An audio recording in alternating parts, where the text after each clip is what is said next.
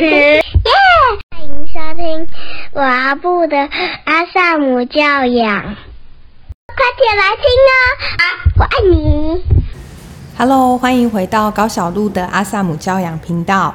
今天呢，邀请到我的一个学习伙伴，他的名字是桂安。然后呢，我先简单讲一下，就是我们是在去年二零二二年。长耳兔的师资培训的时候认识的。那上一集我们有邀请到凯利哥，就是让大家看到一个妈妈，她可以用一个非常不一样的面貌来担任这个角色，而且同时可以做得很好。那桂安呢，就是比较像一般的妈妈，可是因为桂安也学习萨提尔有好长一段时间，所以我想今天我们也来聊一聊，到底学习萨提尔。嗯，我做了自我整合以后，他跟我在养育孩子上有没有什么样的关联？归安跟大家打招呼。嗨，大家好，对我就是一般的妈妈，完全就是一般的妈妈。我这样说你会介意吗？不会啊，我就偷偷你是一般妈妈的代表，就是学了以后很难使用的一般妈妈的代表，学了以后很难使用。对对，嗯，就是该生气的时候还是很生气，然后那个。呃，该自责的时候还是很自责。那虽然说程度有降低，但是就那程度有降低。那你觉得那个降低是怎么发生的？嗯，就是会稍微比较会控制自己，不要那么不要那么生气。然后也有就是比较嗯，没有从那个外在的那个行为这样子一直去去批评小朋友，所以。嗯，那个情绪的程度还是会稍微降低一点啊。我可以理解为，就是你比较能够看见孩子他冰山下可能发生什么事，所以会导致于你情绪被影响的程度不那么大，是这个意思吗？嗯，对，我觉得应该是这样。那你觉得在自我整合上呢？就是你学了萨提尔之后，在哪几块的自我整合是比较显著的？然后他对你的好的影响是什么？嗯，对我一开始确实就是为了希望跟我自己的小孩能够有一个比较好的沟通，跟比较好的那个就是交流的方式，才开始去学这个东西。结果没想到，呃，最后真的对我自己有帮助的是，他跟好像我跟自己的关系比较好了，嗯，然后对自己很多。呃，喜欢什么不喜欢什么，比较能够信任自己，然后比较不会就是应该怎么做就逼着自己要去做，比较愿意让自己去做真的想要做的事情。这个部分对我来说是一个很大的收获。但是就我一开始想要做的那个教养的那个部分，觉得还是呃还要再加油一下。我想可能跟。自己过去成长的一些价值观有很大的关系，没有办法这么快。就是你学了之后，你现在比较松一点，对，比较可以做自己。对对对，可以，嗯，会比较开心，对不对？对啊对啊，很开心啊，很开心。那它会影响到你跟孩子相处的时候，那个气氛会感染。我想说的是，会吗？嗯，我觉得多少还是会啦，因为。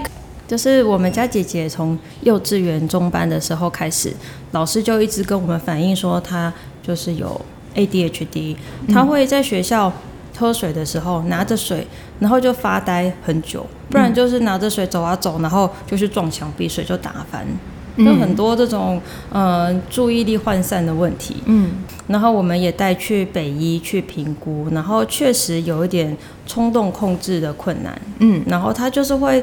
一直讲话，一直讲话，一直讲话，然后，然后到国小的时候也是，就是很难写功课，嗯，然后早上也都不起床，然后，嗯，就是，但是随着我就是可能离开前一份工作，开始参加这个培训，然后有更多的时间可以，呃，整理自己，我觉得我自己比较稳定之后，他的这些问题都就越来越少了，哦，就是，嗯，他的问题变少了。对对对，他的问题真的变少，我不知道，或许跟他长大也有关系。可是我知道过程中，你有一段时间是陪他去做职能治疗的，对不对？确实，我有陪他去做职能治疗，然后他在那个过程最后也是有进步，那他也算是有毕业啊，有毕业。对 对对，但我觉得就是自己有没有那么烦躁，然后怎么样对他，我觉得可能。小孩真的都会受到妈妈的一些情绪状态会有影响。嗯。嗯，然后然后他跟他弟弟的关系也是，嗯。最近也也是稍微好一点。嗯。然后我最近，我、昨天超级棒，嗯。哦，他们两个就要开始吵架。我昨天没有两个都就叫过来骂，我觉得、觉得我昨天真的是超级棒，做的很好，是不是？给自己盖那个好棒棒章，对对对，盖一百个。哦，真的是很累，就是平常，嗯，平常你就会抓来念了。就是他们就昨天，嗯，反正呢，就是他们要抢一辆小车子，嗯。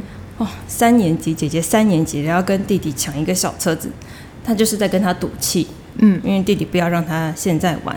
嗯。哦，我真的是，本来呢，我就会去骂他说：“哎、你都已经几岁了，你去抢这个，你到底要干什么？对，？”对，但是我昨天呢，真的是很厉害。我昨天没有骂他们哦，嗯我昨天就说，是不是因为那个弟弟现在不让你玩，所以呢，你现在不高兴，所以你想要拿回去你的小车子？他说嗯对，嗯然后那最后就是我应其实照理说应该要让他们自己去想解决的办法嘛，但是呢我还做不到。最后我就是说，那好，那这样子你让弟弟玩十分钟，嗯他再还给你，那这样可以吗？嗯虽然他没有非常的乐意，但是呢他还是同意了。嗯，没有说非常好，但是呢我觉得我没有标起来骂人，我觉得我已经 很好了，对不对？已经很好就是这样。就是说，我觉得我们在学习的路上，看到自己那一点点做的很好的地方，然后呢，你可能对自己有另外一个标准，就是你应该让他们自己去去解决问题。这个就是我们在学习路上会学到很多应该要做的事。就是我觉得可以松一点，没关系的，就是大家慢慢来，一阵子练习一件事就好。就这一阵子，我先练习，我安顿自己，然后我可以跟姐姐好好的互动，这个部分都稳定一点了，相对稳定就好哈，不用一定要做到一百分。再进到下一个阶段，我我们再来去引导孩子，那他们可以怎么样讨论跟解决他们遇到的问题？所以就是这样啊，就是我进步了，然后我看到。嗯持续在这个你知道自己进步的点上，再加深，让那个印象或者让那个东西绕进去，它就会变成你的惯性，然后它会取代你过去那个小孩只要一吵你就过去开骂的那个惯性。对啊对啊，改变就是这样发生的。嗯对没错。所以姐姐她在你刚刚说你有过去，然后我听起来你就是有讲出来，她的车子被拿走，她会生气。你讲完这个，你有观察到她的反应或者她的状态吗？嗯，他原本就是，反正就是要鱼死网破就对了。你不玩，我也就是大家都不要玩这样。子你不还我，我等一下就就要去抢。嗯，你你大哭我也不要理你。然后嗯，我这么说，嗯，毕竟就是还是他心里想的那个事情被讲出来了啦。对，对，虽然他还是不高兴，但是他也就没有大呼小叫，然后马上就要去去动手还是干嘛？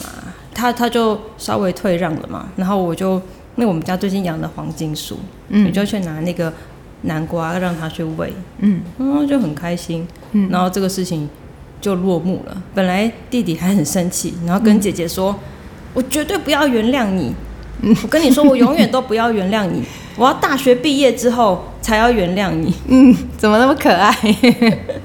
笑死我了。嗯嗯，对。所以他在被你看见之后，你就会发现孩子没有要鱼死网破了。比较没有要那样了，稍微可以接受退让一点的那个选项。对，嗯，对，这个就是差异呀、对吗？嗯，对啦，就是当孩子被妈妈或者被照顾者看见了，他其实就会软化、会松动，然后他不会那么坚持着要他原本很坚持的那个东西，嗯或者是他会有不同的做法跑出来。嗯，所以还是还是有会改善，只是说就变得要对自己很有耐心，嗯因为你就会有在学，你会知道。其实自己做的还不是那种书上面写的那个样子，嗯你们的那个对话情况还是跟那个书上的例子还是差很多，但是就就有在变好，自己要知道。有在变好，自己要知道，真的，这个真的很重要。嗯当你这样看见自己，你觉得自己昨天做的很好，对，就那个 moment。那但是后来发现他功课那写的那哩哩啦啦之后，还是很不满意。嗯。可是我要说的是，我们一天做好一件事，就看见那件事就好。嗯，对啊，就是因为我知道贵安是成绩很好的孩子，然后你就会可能会用类似的标准。想要让你的孩子应该要做到这样子，嗯，所以这个真的会跟我们每个人成长的历程不同，嗯，对，就当你是被高要求的，在成绩上，你现在可能就会这样要求你的孩子，嗯，或者你小时候是学很多才艺的，你现在可能也会这样想要给你的孩子学很多。那另一种状况是，小时候你很多东西想学，可是没有资源。然后你现在就一直要孩子去学，可是孩子不想学，是你想学啊，所以这个都在补偿，就是大人都在补偿自己，嗯，我以前没有的，或我以前不想要的，然后就把它传到下一代，嗯，所以没有关系，就是孩子的功课或者孩子的成绩，你会介意，那就介意啊，那可是怎么样互动，可以让这个互动的过程中，孩子可以感受到你。你介意他，你一定还是在意他的嘛？嗯，那你在意他的什么？就是好好长大以后，不要拖累我。嗯，等下我看到旁边有人在笑。好好长大以后，这个如果再谈下去，其实可以谈很多哦。就是那个拖累哪里来的，然后。什么时候你会有这样的想法？然后你会觉得自己是会被拖累的？嗯，对。就我们今天没有要对话啦，可是我要说的是，这个我们就可以开始去探索。然后当你能够跳脱出那个拖累的框架，嗯，然后再去面对孩子功课或成绩的议题，你就比较能够宽心一点的去看他做不好，然后。不会因为他做不好，我就跟着焦虑了起来。嗯，就是焦虑是有变少，可是他也还是在啦。嗯，我觉得可能就是像我们这种有学过但是还做不到的人啊，就是可以从做得到的地方去做。对，对。他现在收到我的鼓励会很多，哇！就是因为变成说，嗯，不好的地方会看得到，可是好的地方我也看得到，就是好的地方我就多说。这样，那他就会，那就会比较平衡一点。嗯嗯，桂安今天有讲到他的女儿是 ADHD 嘛，那我就想到这个资讯，顺便也跟家长们分享一下。之前呢，加拿大有研究发现，五岁以下的孩子，如果他每天使用三 C 超过两个钟头，那他出现注意力不集中，是一般孩子的七点七倍。因为我觉得现在真的像我们出去餐厅或者坐火车、坐客运，你真的会很容易看到孩子就是在看手机。嗯，那如果依照这个标准，一天两个小时，我觉得很多孩子都是超标的。那这样子，就难怪孩子会过动或者没有办法注意力集中。所以这个是，与其如果你的孩子有注意力集中的问题。然后我们后面再带他去做职能治疗，不如在前期的预防的部分，我们先做好。就说那我们可以做些什么，然后把手机拿掉，可以让我们陪伴的品质更好一点，相处的时间更多一点。你的女儿在五岁前，她用三 C 的频率是如何的？嗯，五岁前，她大概三岁之前，很常在婆家。嗯，那。老人家育儿就是交给电视啊，对，然后都开每天就是开着那个 baby TV，嗯，从早播到晚，这样，那绝对超过两个小时。对啊，对啊，他就都是泡在那个里面啊，嗯。嗯，就觉得有影响了。还有他是八月的孩子，嗯，本来就是年纪最小，年纪最小的孩子就是很容易会显得落后，所以老师就会觉得他怎么。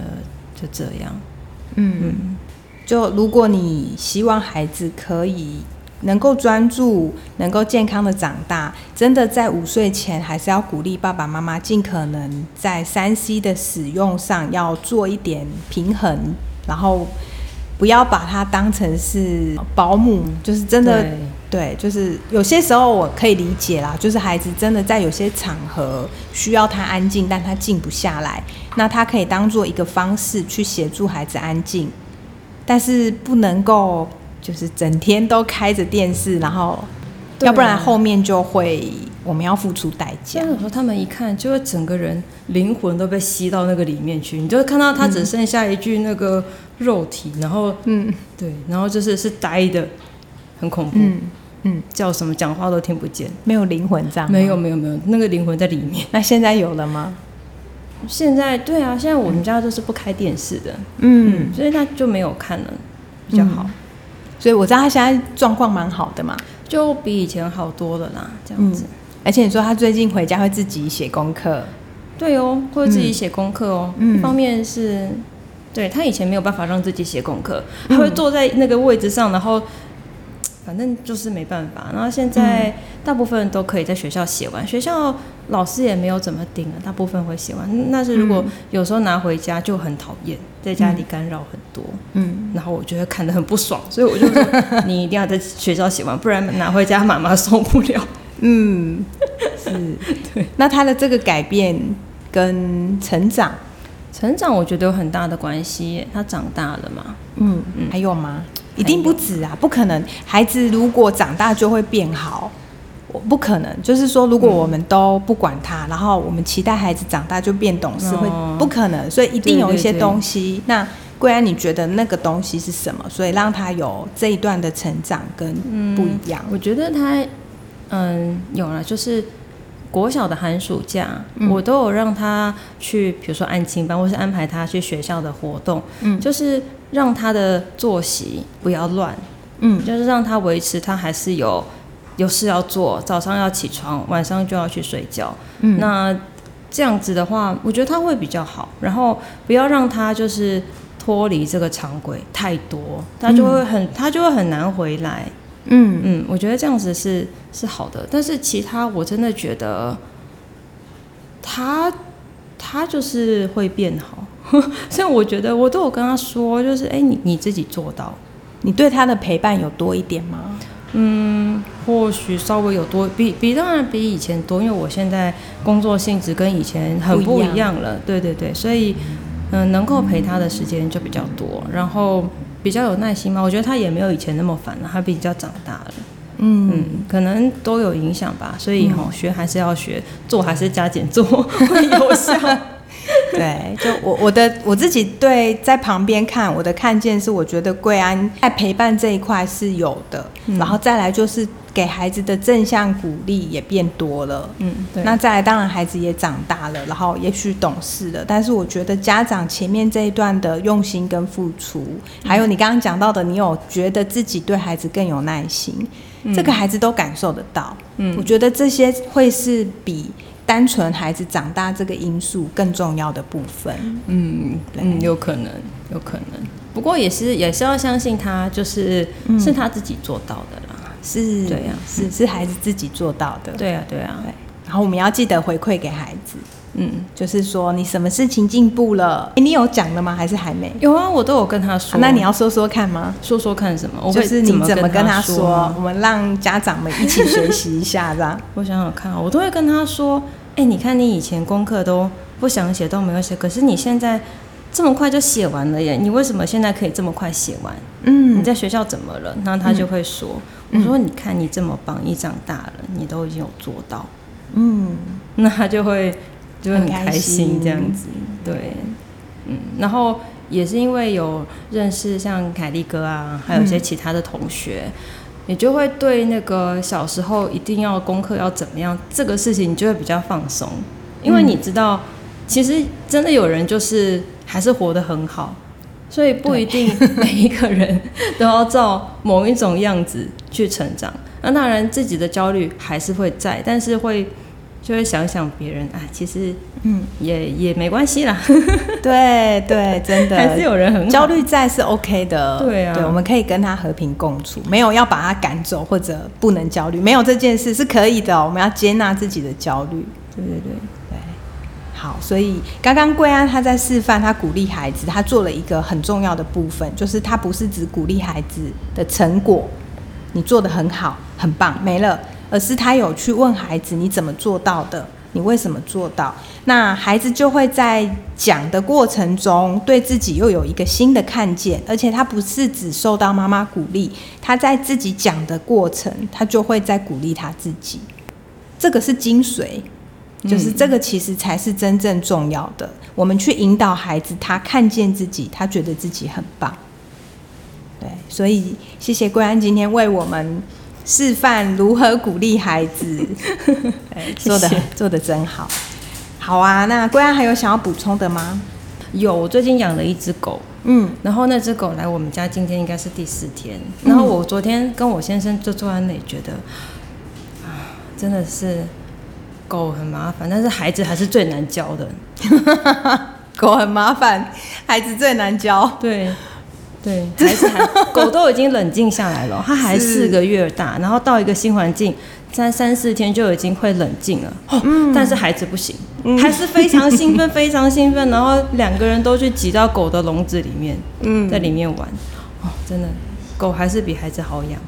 好，这是你的结论吗？对，好。好，所以哎，你知道现在养宠物的人比生孩子的人多很多哎。我是我不知道，我真的不知道，因为我家没有养宠物。那我知道贵安家有有养两只猫，三只猫，三只猫，然后现在又多一只狗了。对，养宠物的人真的比养小孩的人多，但是。养小孩会让你成长啊，养猫不会吧？养狗也不会，养狗不会让你有 有心想要去学散地尔吗？对对对，不会不会不会。对，所以小孩是礼物。哦，对，好了，这样也是是小孩是礼物。好，那就祝福所有的家长们，希望你们都可以享受家里的那一个、两个、三个小宝贝的小礼物。好，那如果你喜欢今天的节目内容，记得呢帮我们按五星赞，让更多的家长们可以听见这个频道。今天关于学习萨提尔可以在育儿路上带来什么样的不同？谢谢贵安上节目跟我们分享他的生活和学习历程。那也希望可以鼓励到更多的家长在学习的路上。不要给自己那么高的期待，然后不要那么快放弃。我们就是慢慢来，然后尊重自己的步调，允许自己可以做不好，享受跟孩子在相处过程中的点点滴滴。希望大家都可以跟孩子有一个美好的亲子关系。谢谢贵安，那我们就下集见喽，拜拜，拜拜。谢谢收听，欢迎留言与我分享你的看法。喜欢的话，请给我们五星好评哦。下次见，拜拜，拜拜。